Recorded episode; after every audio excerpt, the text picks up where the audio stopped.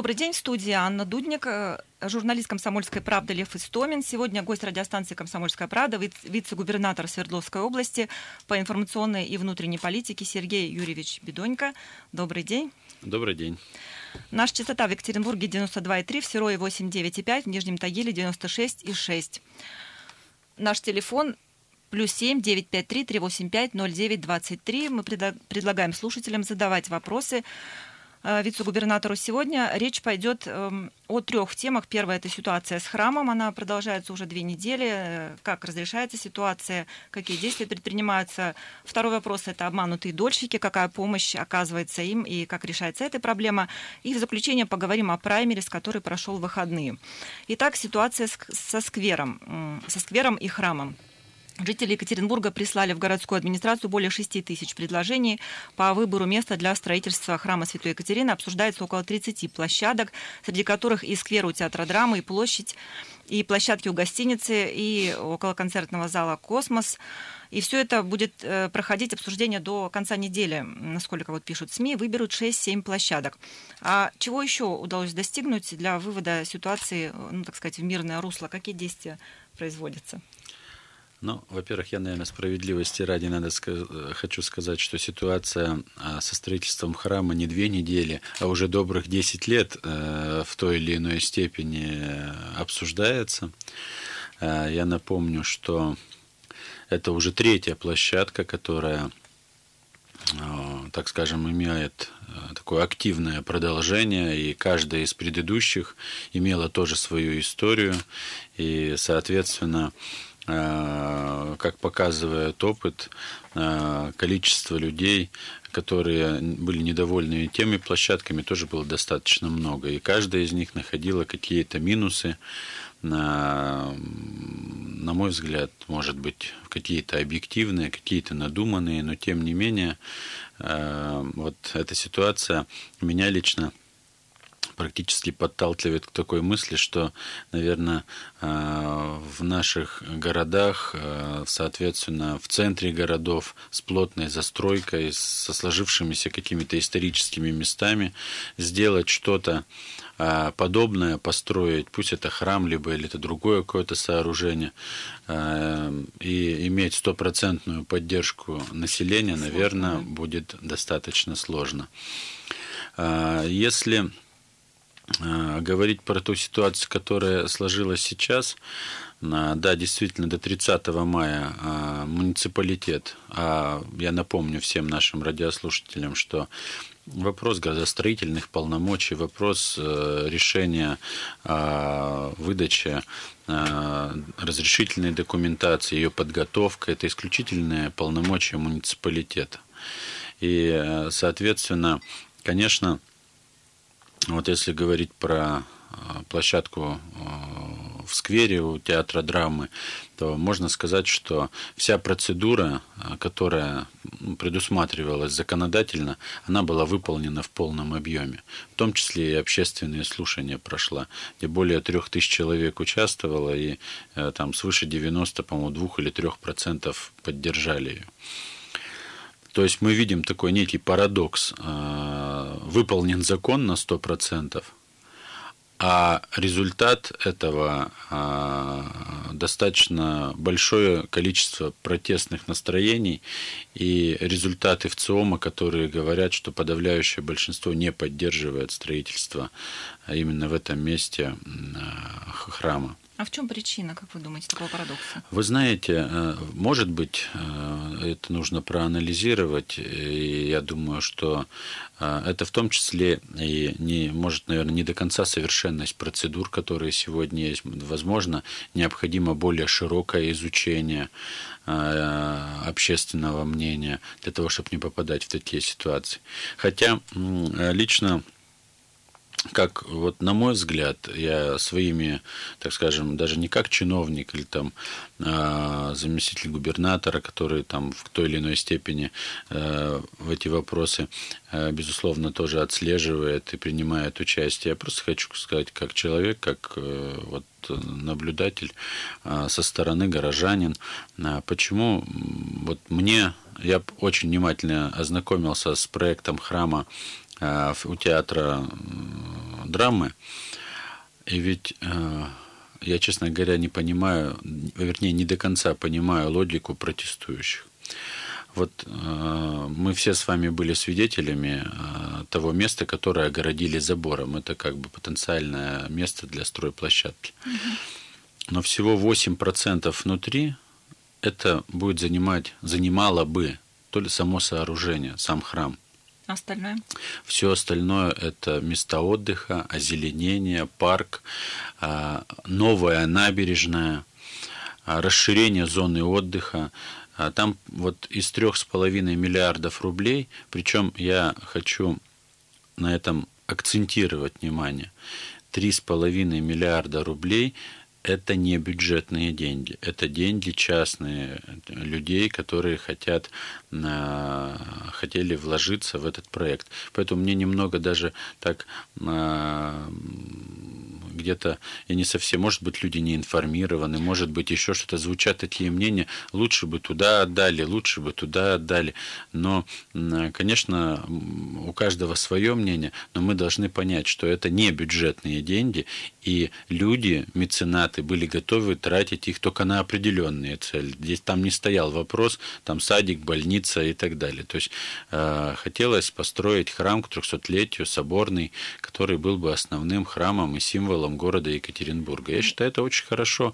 А, и на самом деле после его строительства, я уверяю, и уверен на 100%, мы бы нисколько не потеряли бы зоны отдыха, вот нисколько бы, а получили бы а, красивейшее место в городе Екатеринбург. Ну, видимо, все-таки дело в недостатке информации. Население не было, может быть, должным образом информировано.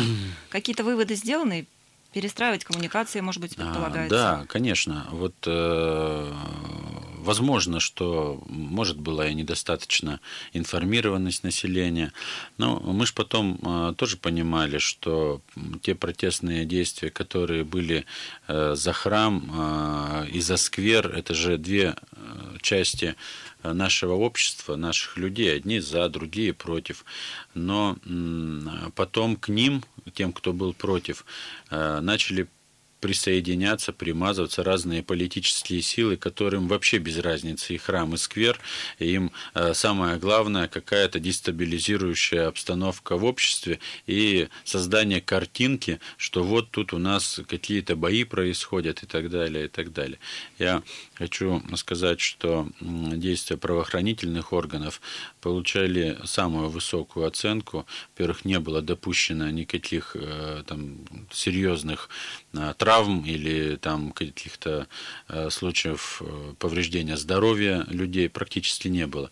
А, да, были задержаны порядка ста человек, вот именно из тех э, людей, как выяснилось, это далеко не все сторонники там сквера, это различные уже такие более радикальные представители партии, представители различных движений, в том числе и Навального так далее. То есть, то есть берется схематичный вопрос, да, значит, какие-то недовольства в том или ином городе. Ну, неважно, ведь по большому счету этот конфликт начинался и как хозяйственно-бытовой. Ну, как любой конфликт. Одни хотят, чтобы здесь была лавочка, другие говорят, а мы хотим, чтобы здесь лавочки не было и так далее.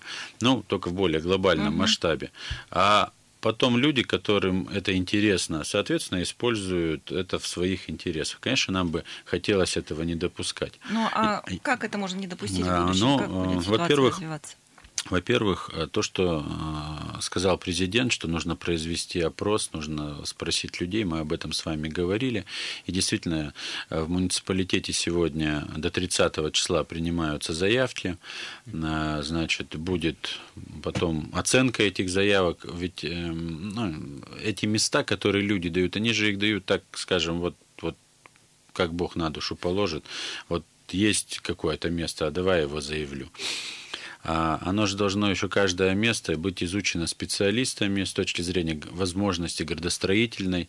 А, епархия должна дать оценку с точки зрения там, а, религиозной, можно ли там строить. Масса всяких вот таких моментов, которые нужно изучить.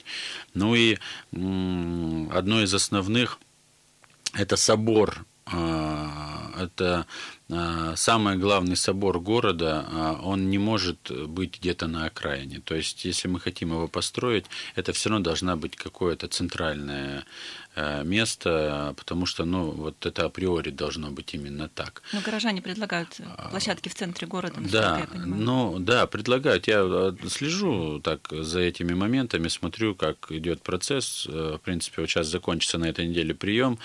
Сегодня основные, так скажем, споры или дискуссии идут о том, как организовать голосование из оставшихся, да, чтобы его люди все признали, чтобы mm-hmm. оно для всех сторон было легитимным. И вот именно исходя из этого э, администрация города вот вырабатывается технология уже самого голосования. Когда станет известно, какая технология? Я думаю, я думаю, что в любом случае с учетом подготовки всех проведения, я думаю, это не меньше там полутора-двух месяцев, э, пока э, мы как-то к этому подойдем вплотную к пониманию. Вернемся к этой теме после перерыва. Э, уходим на небольшую рекламу. Наш телефон 7 953 385 0923. Звоните, задавайте свои вопросы.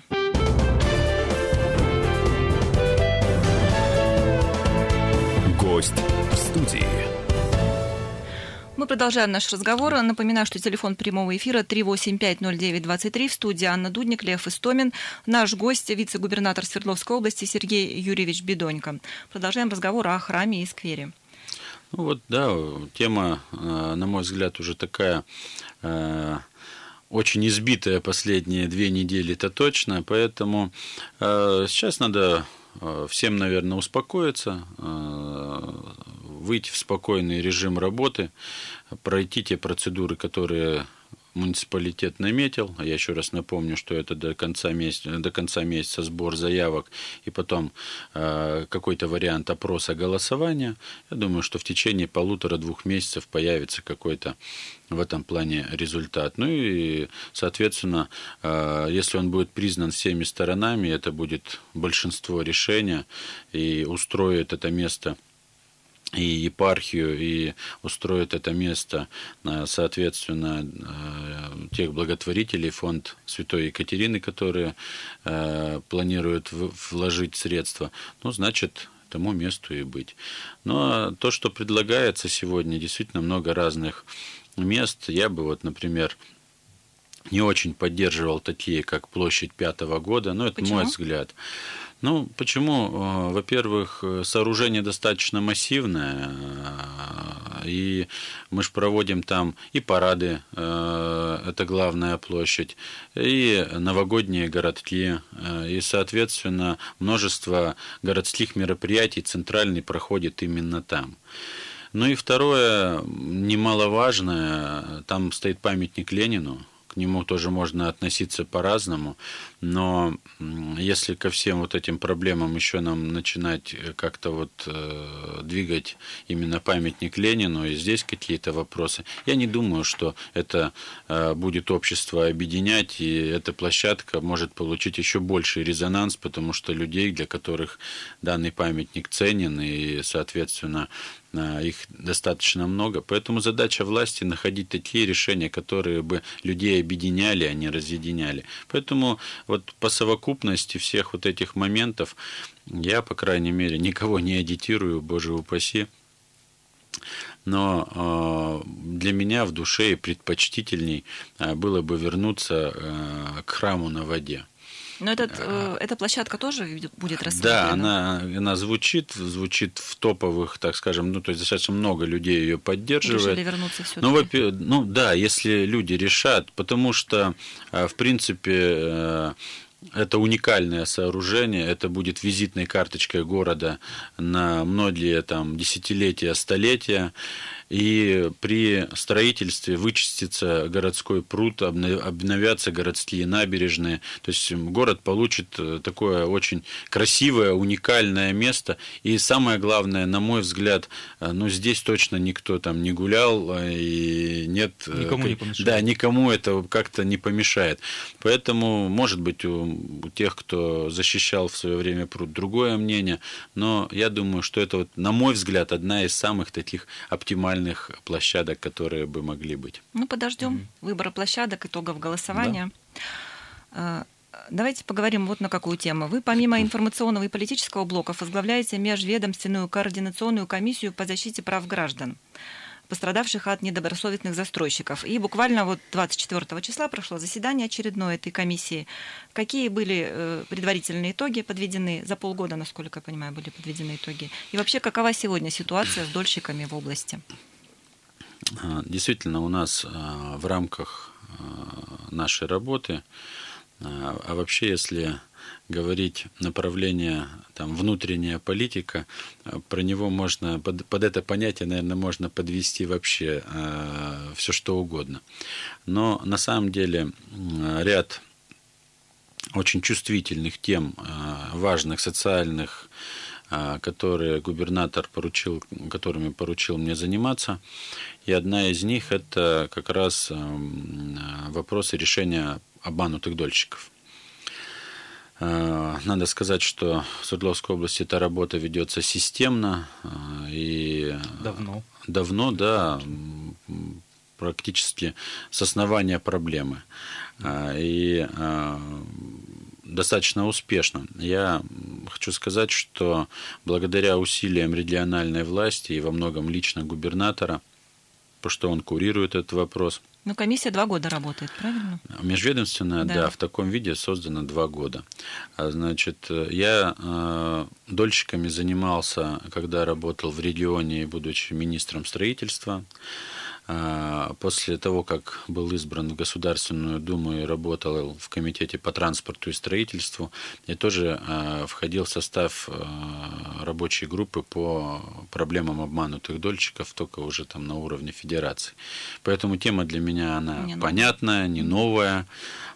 И те вопросы, которые сегодня решаются в Свердловской области, они, надо сказать, действительно ну, достигаются очень хорошие результаты. За прошлый год, а, я вам хочу сказать, э, свои права восстановили, ну, то есть получили жилье две с половиной, почти две с половиной тысячи наших земляков уральцев. Это очень большие цифры. У нас по каждому объекту разработан план мероприятий – а всего их сколько можно узнать? Вот Вообще у меня есть цифра 10 тысяч. Это вот за какой период? 10 тысяч это что? Обман Тем, кому помогли. Да.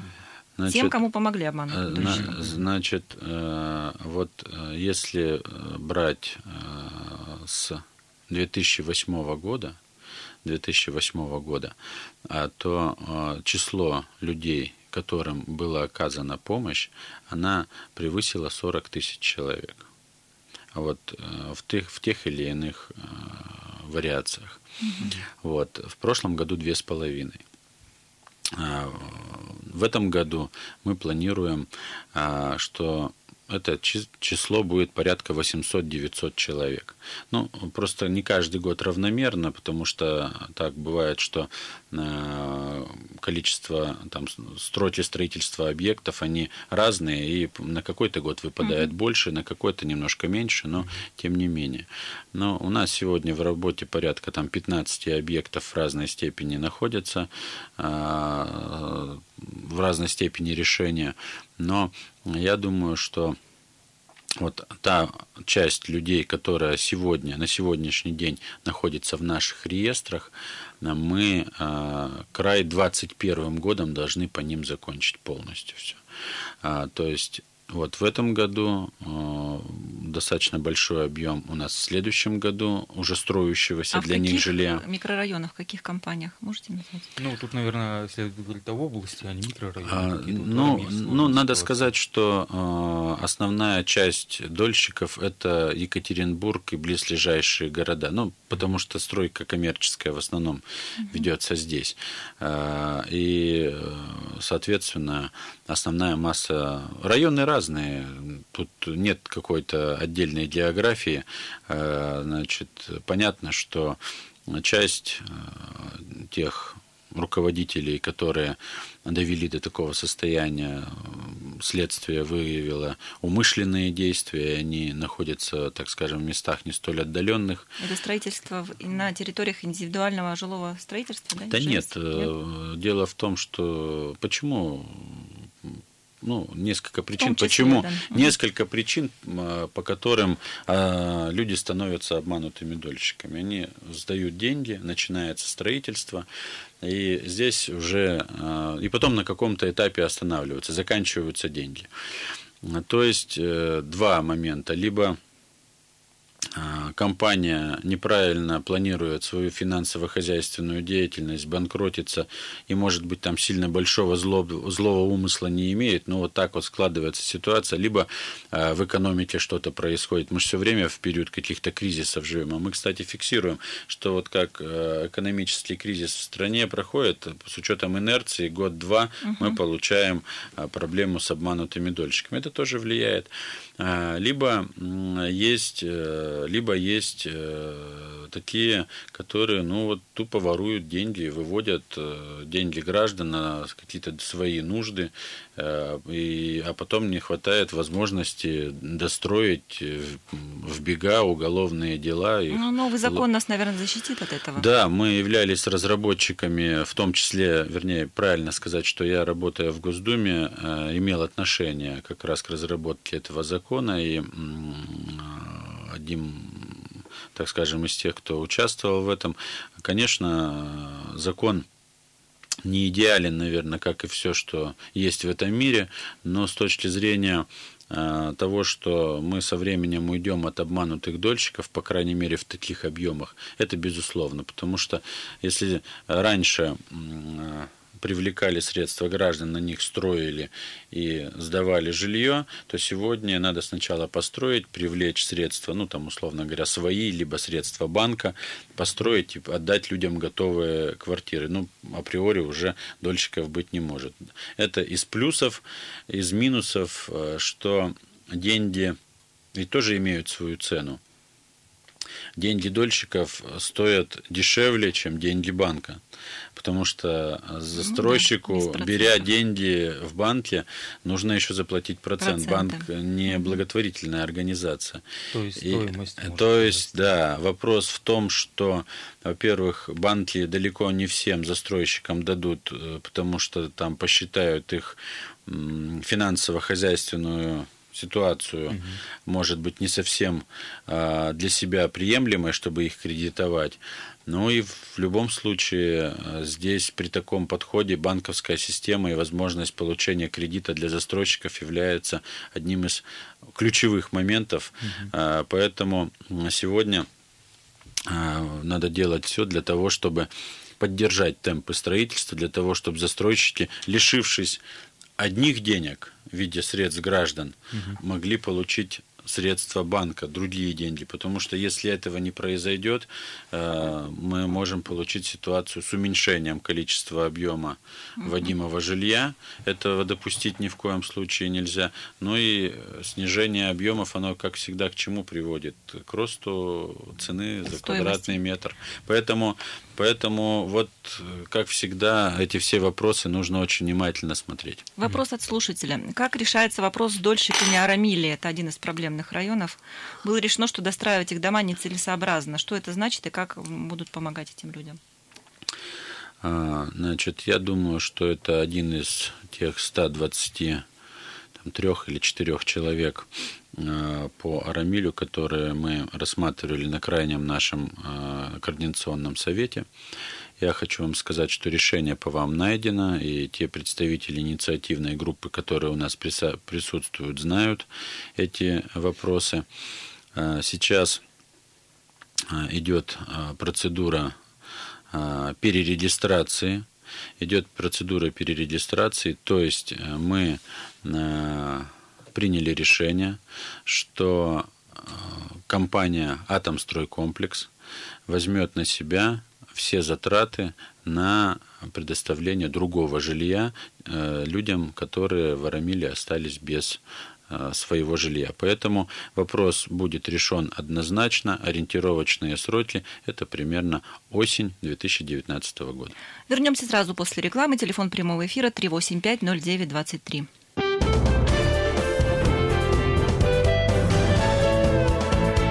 Гость в студии. Мы продолжаем наш разговор. В студии Анна Дудник, Лев Истомин. Гость в студии Сергей Юрьевич Бедонько, вице-губернатор Свердловской области. И у нас есть звонок. Алло, Алло. здравствуйте. Здравствуйте. Говорите, пожалуйста. Я жительница Екатеринбурга. Я хотела бы предложить очень хорошее место для строительства храма. Почему-то оно не рассматривается. Это угол Ельцина и Челюскинцева. За забором большой пустырь. Почему бы его как раз не использовать? Центр и, и ворота к городу. Или Жукова, Челюскинцев тоже за забором. Какое-то строительство непонятное идет. Спасибо. Спасибо. Мы посмотрим обязательно ваше предложение. Ну, я дополню, что со всеми предложениями как раз сейчас можно обратиться в мэрию, на сайт э, администрации Екатеринбурга. То есть как раз сейчас есть сбор предложений, все свои идеи, а а власть их услышит. Я просто всем хочу буквально минутку еще сказать. Э, Спасибо, что вы неравнодушные, но э, не совсем правильно думать, что если возле вашего дома или где бы вы видите есть пустое место, что эта земля никому не принадлежит. Как э, правило, э, земельные участки уже выкуплены и имеют собственников, поэтому мы можем рассматривать в- для строительства храма только свободные земли, либо областные, либо муниципальные. Ну и тогда перейдем к праймерис, третий наш вопрос. То есть вчера, да, 27 26 мая состоялся праймерис а, по отбору кандидатов в депутаты Госдумы по Серовскому городскому округу Свердловской области. А, Сергей Юрьевич, а, давайте сначала разберемся вкратце, что такое праймерис, для чего он нужен, почему он проводится за несколько месяцев до а, дня выборов.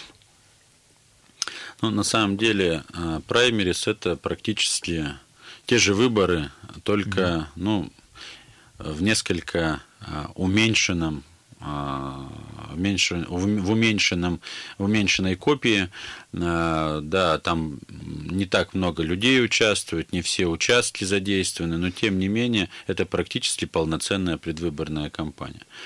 Э, Несколько лет назад партия «Единая Россия»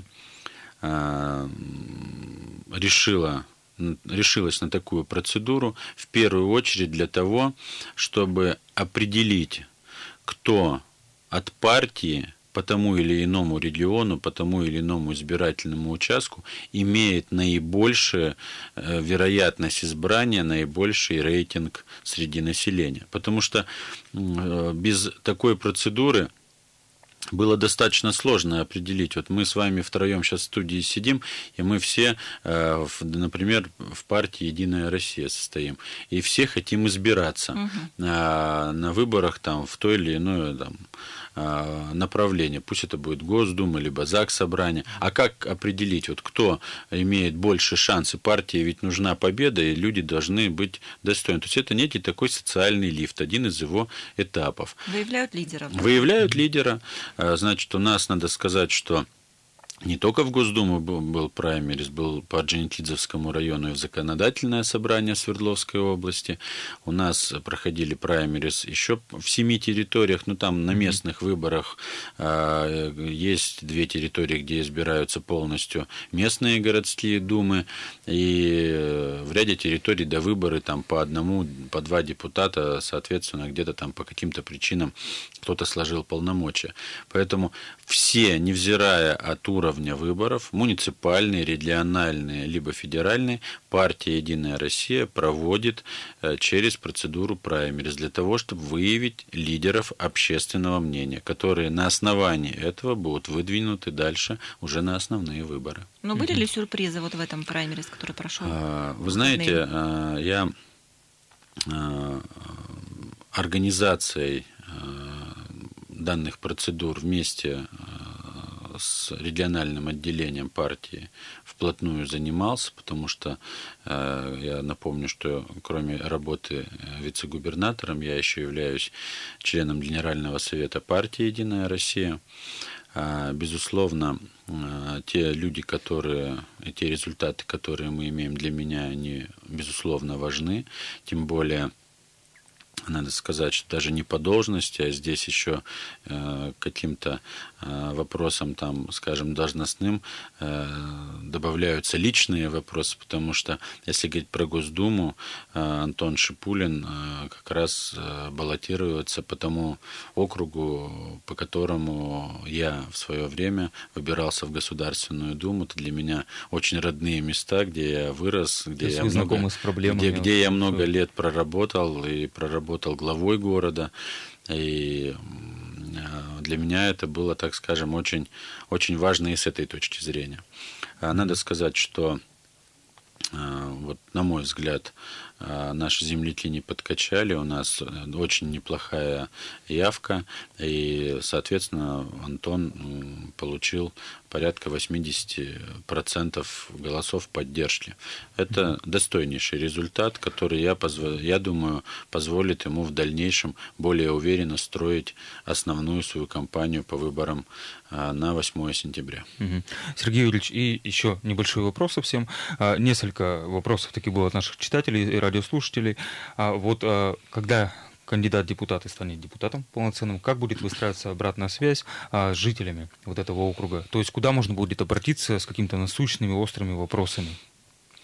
Вы знаете, а, а вот э, я всегда выстраивал коммуникации через э, большое количество личных приемов. Угу. Я и, честно говоря, считаю, что это наиболее такая все-таки, да, может быть, сегодня современные технологии, я ими пользуюсь, там интернет, э, соцсети и так далее. Но для многих людей особенно, а как правило, ходят на прием люди все-таки более старшего поколения, для них важно выслушать, пообщаться, где-то, значит, поговорить о каких-то там э, сложных вопросах и так далее.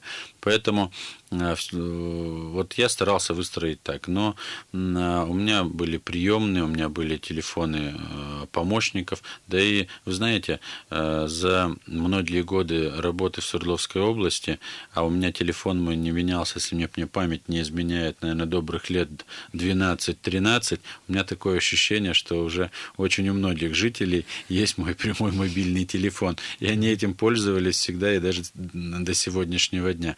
Я, по крайней мере, э, ничего уж там в этом плохого не видел. И э, понятно, что каждый сам выстраивает, кому-то это нравится, кому-то это не нравится.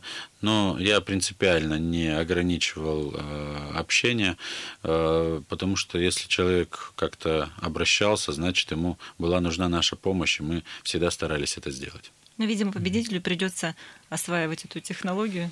Я, я уверен, что Антон будет э, хорошим депутатом, у него очень хорошие задатки, э, связи, что немаловажно его в сегодняшней знают, жизни. Его знают, э, и у него большое желание э, помогать людям, я это вижу, и если все сложится удачно, конечно, мы вместе будем решать те задачи, те вопросы, которые интересуют наших людей. Спасибо, наше Спасибо. время подошло к концу. В студии был вице-губернатор Сергей Юрьевич Бедонько, Анна Дудник и Лев Истомин. До свидания.